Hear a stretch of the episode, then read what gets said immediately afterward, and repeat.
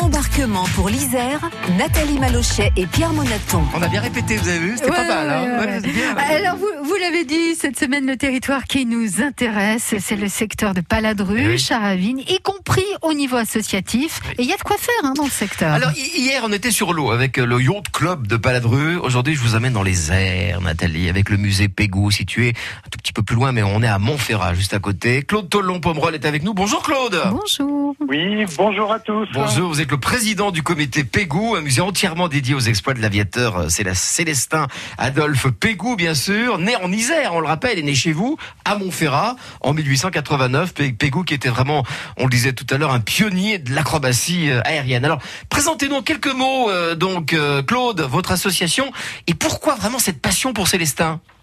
Oui, écoutez, euh, notre association réunit des bénévoles dont une quinzaine sont très actifs pour euh, organiser, gérer et faire visiter le musée qui est ouvert tous les dimanches après-midi dès 14h30 et dans lequel on peut voir des souvenirs de Célestin Adolphe Pégou et tout un tas de photos et de documents qui rappellent euh, sa vie. Alors, premier saut en parachute, c'est lui. Premier Oui. looping, premier looping en 1913, c'est lui aussi, Voilà. hein, Claude Oui, voilà, 1913.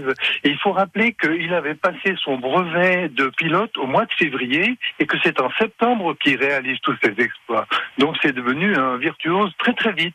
Alors moi j'ai lu sur votre site internet quelque chose d'assez incroyable que Pégou, pour s'entraîner, vous savez ce qu'il faisait Nathalie? Qu'est-ce qu'il faisait? Eh bien, il attachait son avion à l'envers, donc dans un hangar, pour s'habituer à la position tête en bas. C'est quand même assez incroyable ça. ah ben oui, c'est ça hein, qu'on peut voir sur votre site Claude. Il y a plein de choses très Oui, oui, intéressantes. oui, oui, oui, oui, oui, c'est vrai.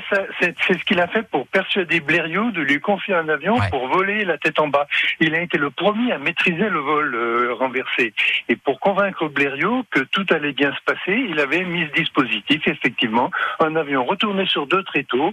Il s'est fait attacher en dessous et il est resté une vingtaine de C'est minutes. génial. Alors dans notre région, au niveau de l'aviation, c'est vrai, ça, c'est assez incroyable. C'est très particulier. Il y a beaucoup d'exploits.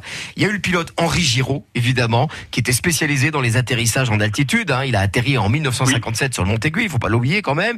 Oh, Et oui, puis, oui, bien et puis sûr. du côté de Paladru, il y a eu aussi de nombreux exploits. Claude, racontez-nous.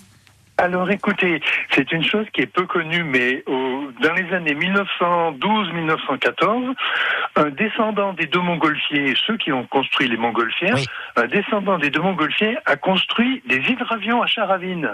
Ouais. Et il a fait quatre, euh, quatre, quatre modèles successifs, dont euh, les deux derniers ont très bien volé. Et ensuite, euh, ben, il est parti à la guerre de 14, et puis ces avions sont restés dans un hangar. Et le musée Pégou a hérité de ce qui en restait grâce donc à Monsieur de Montgolfier, son dernier descendant qui vit encore actuellement et qui a confié au musée la carcasse du dernier avion, une hélice et euh, un moteur et différents documents. Et puis autre personnage incroyable, et ce sera vraiment la, la- la- la dernière question, c'est Max Boucher. On en parlait euh, tout à l'heure Oui. dans notre jeu. En- vous, vous le dites, hein, on est en 1917. C'est aujourd'hui le père des drones et il est de Voiron. Oui. Il est de Voiron, Max Boucher. Voilà. Il est, il est né à Voiron et c'est le premier à avoir fait voler un avion sans pilote, donc euh, avec tout un système de cartes perforées puis de radiocommande.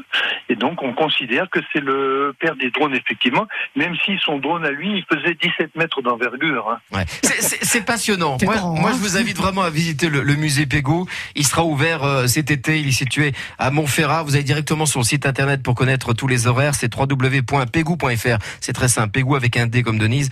Www.pégou.fr. Vous faites plein de choses au sein de votre association. On le dit très rapidement parce que c'est un événement. Oui. Euh, il va se passer quelque chose en 2022 dans le ciel de Montferrat pour une très Voilà. très très grande fête aérienne. On peut déjà l'annoncer. Hein. C'est un scoop. Hein, euh, Absolument, oui, oui. On va faire, euh, comme on n'a pas pu le faire ces trois dernières années, on va le faire euh, l'année prochaine et on va euh, marquer les esprits. Merci beaucoup, c'était passionnant de vous écouter, vraiment, euh, Claude euh, Tollon euh, Pomerol. Je rappelle que vous êtes le président du comité Pégou et j'espère vraiment à très très vite sur France Bleu. Merci, Merci. beaucoup, Claude. À bientôt. Merci, à bientôt. Au revoir.